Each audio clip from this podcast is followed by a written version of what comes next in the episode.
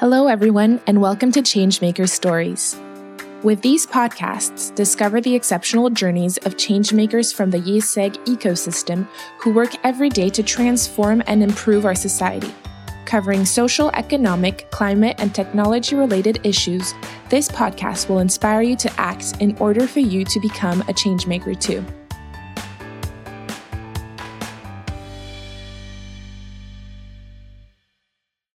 Everyone. Have you heard of the reuse platform enabling brands and retailers across the globe to change the way they produce and sell goods? It is called Loop and it offers everyday products in durable, reusable packaging. And we are very happy to have a change maker with us today who graduated from IÉSEG in 2008, if I'm not mistaken. And he works as the head of marketing at Loop in the UK. So thank you, Marc Violo, for your time. And before talking about Loop, could you tell us, Marc, a little bit more about yourself? What's your story and what brought you to Loop? Hey, Victoria. Thanks for having me uh, today. It's a pleasure. Um, and uh, to sum it up and not spend too long on it, so indeed, I uh, graduated from IÉSEG in, in 08.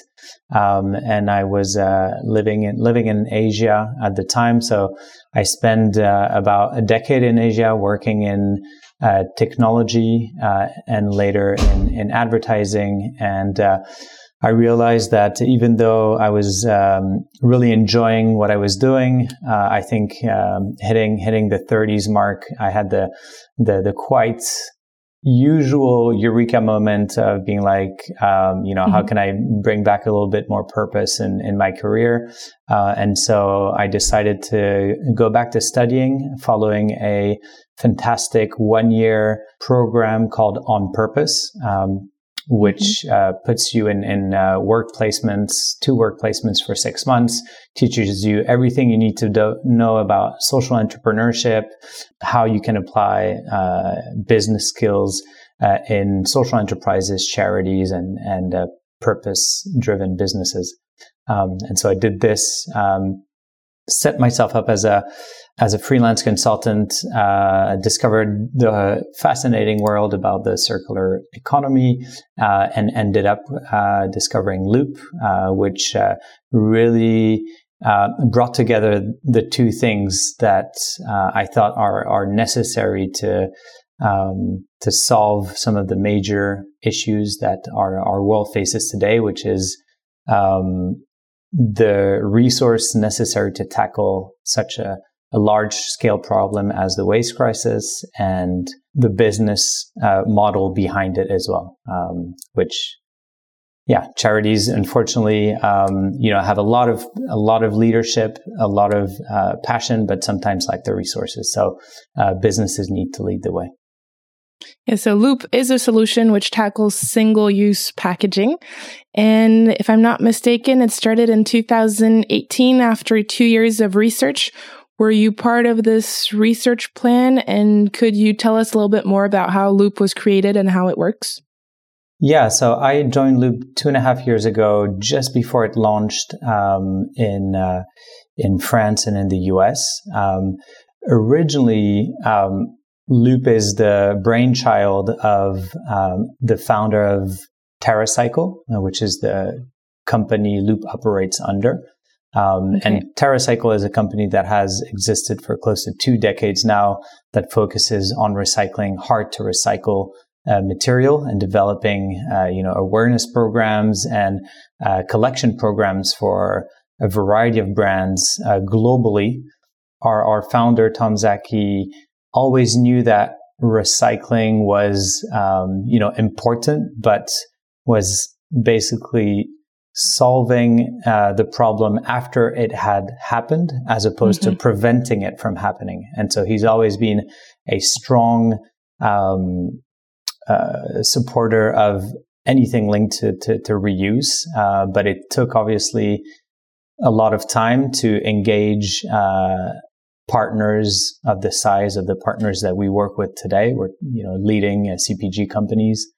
Um, and it's it's really through the trust that uh, all of the TerraCycle team has built with uh, these leading FMCG companies and retailers um, that Loop became possible. Um, mm-hmm. Can you give us examples of those kind of clients? And. Are they open to change at first when you present them the project? Yeah, so we work with, I'd say, most of the largest product manufacturers in the world. So Nestle, Danone, Coca-Cola, PepsiCo, Procter and Gamble, okay. Unilever. Um, and then on the retail front, um, you know, Carrefour, Tesco, Kroger, Walgreens, uh, Aeon in Japan, Woolworths in, in Australia. So generally, you know, top, top one, two, or three in the re- in the markets we operate. And it's not too difficult to convince them, especially to change their entire supply chain. So there's always strong leadership support. So it's it's generally um, harder to to get the middle management operational teams on board because they actually have to do all the work. Mm-hmm. Um, but the leadership is generally convinced and supportive, uh, and so helps obviously to create agency around the necessary shift. Um, okay. However, you know, when you have a um, a yearly P&L, yearly KPIs to um, to yeah to to to get to um, projects uh, which are highly innovative uh, and generally only provide return on investment after you know three to five years, uh, which mm-hmm. you know to me is the type of time frame um, that you need to allow an innovation for it to to get to a real um, stage of of, uh, of return.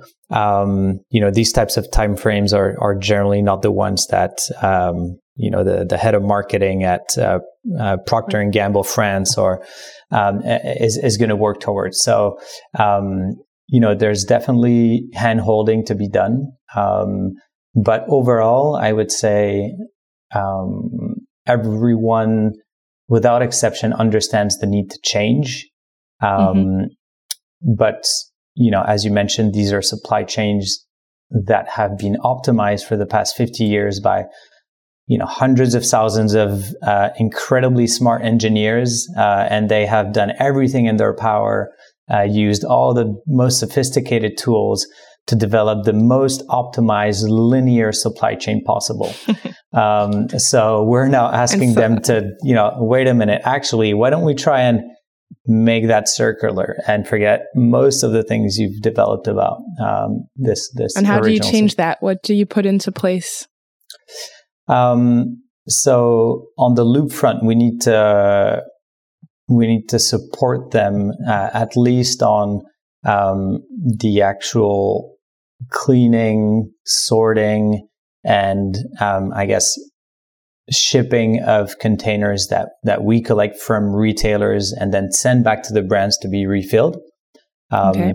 So we need we need to provide the most optimized service um, in order for the cost to the brand uh, be as low as possible. Because mm-hmm. um, in the grand scheme of things, if we manage to get the price of reuse uh, to the level of what it costs a manufacturer to create a new packaging, um, then it's a much easier sell Of course. Uh, to the head of head of operations or, or head of sourcing uh, in that company.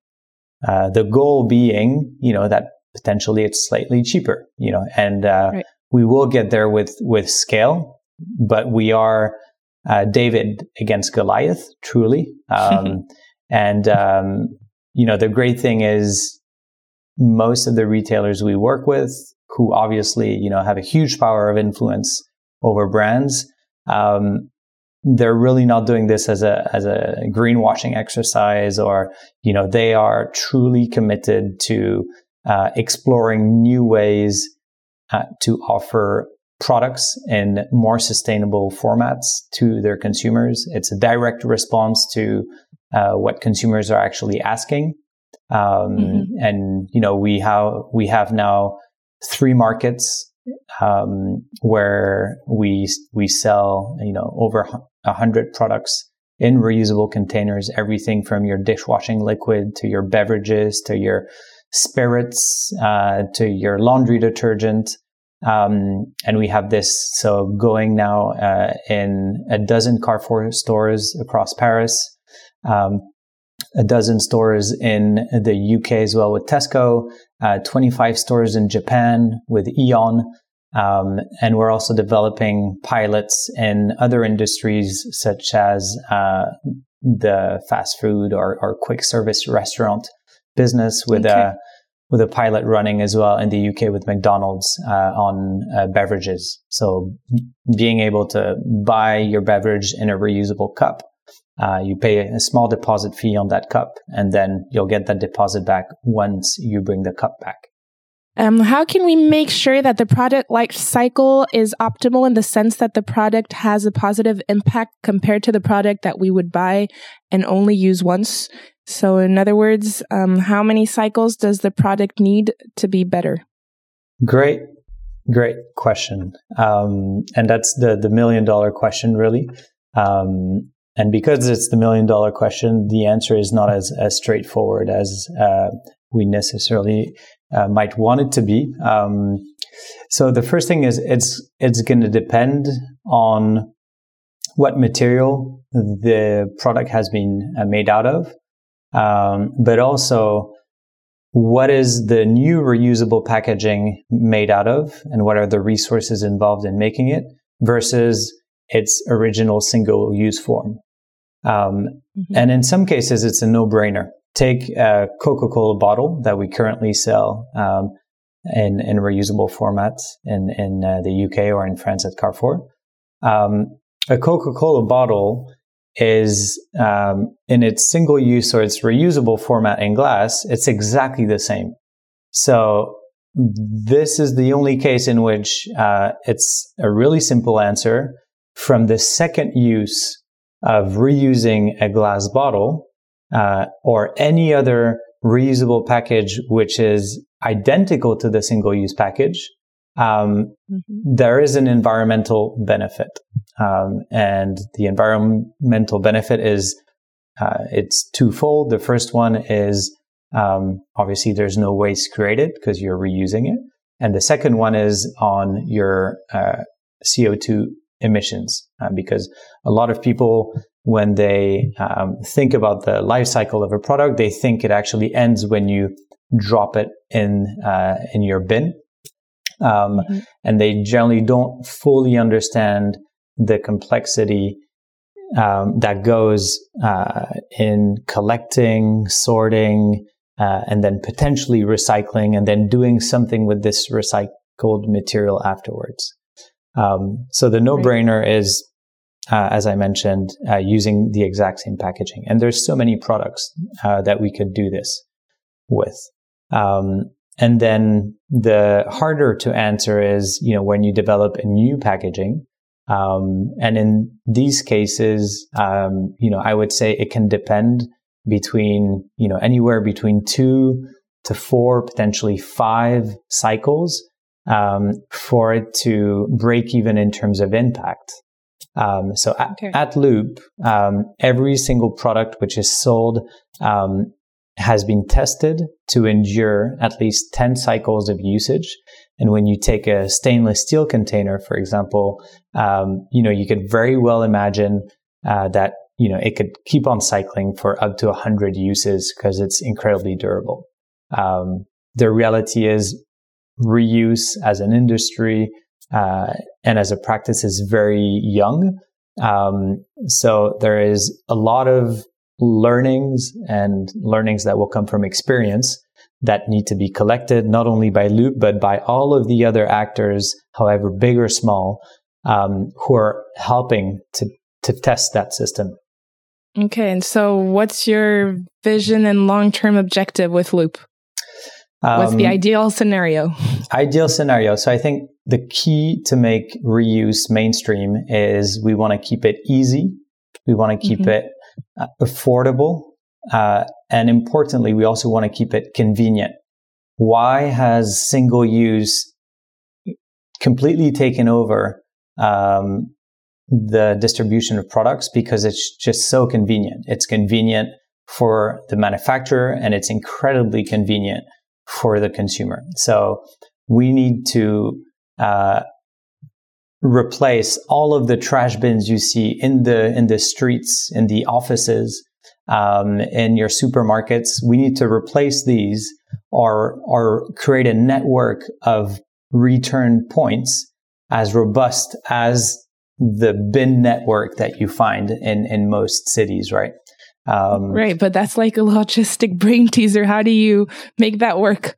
So we're we're we're starting to make it work, you know, at a really small scale. So in um, in the UK, where we have Tesco and McDonald's as as retail partners, where we have physical return points, um, a a, a, a person can uh, take uh, go buy her or his coffee at McDonald's on um, their way to work, and once they're done with their uh, McDonald's coffee on the way back for work, uh, they're they're stop by Tesco to do a bit of grocery shopping, and they'll then drop their McDonald's cup in a Tesco return point, and okay. and vice versa. And the goal of Loop is really to create this ecosystem for reuse um, where we involved uh, supermarkets, uh, all sorts of retailers, um, uh, restaurants, the fast food industry.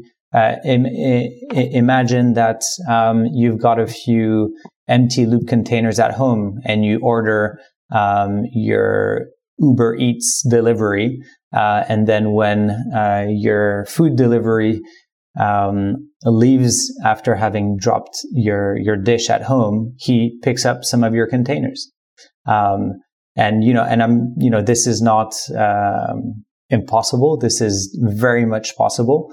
And and the mm-hmm. vision of Loop is really to be the uh, connector between all of these pieces that will make reuse convenient, easy, and affordable. Okay, very, very interesting. Thank you. Um, what message would you like to share to our listeners today so that we can all participate at our own level at finding solutions to tackle this global waste crisis? Um, I think do what you can um, and then give yourself a good tap on the shoulder for doing it. Um, and you know, there's so much to be done. And, you know, Loop is unfortunately only accessible in the uh, Parisian region at the moment.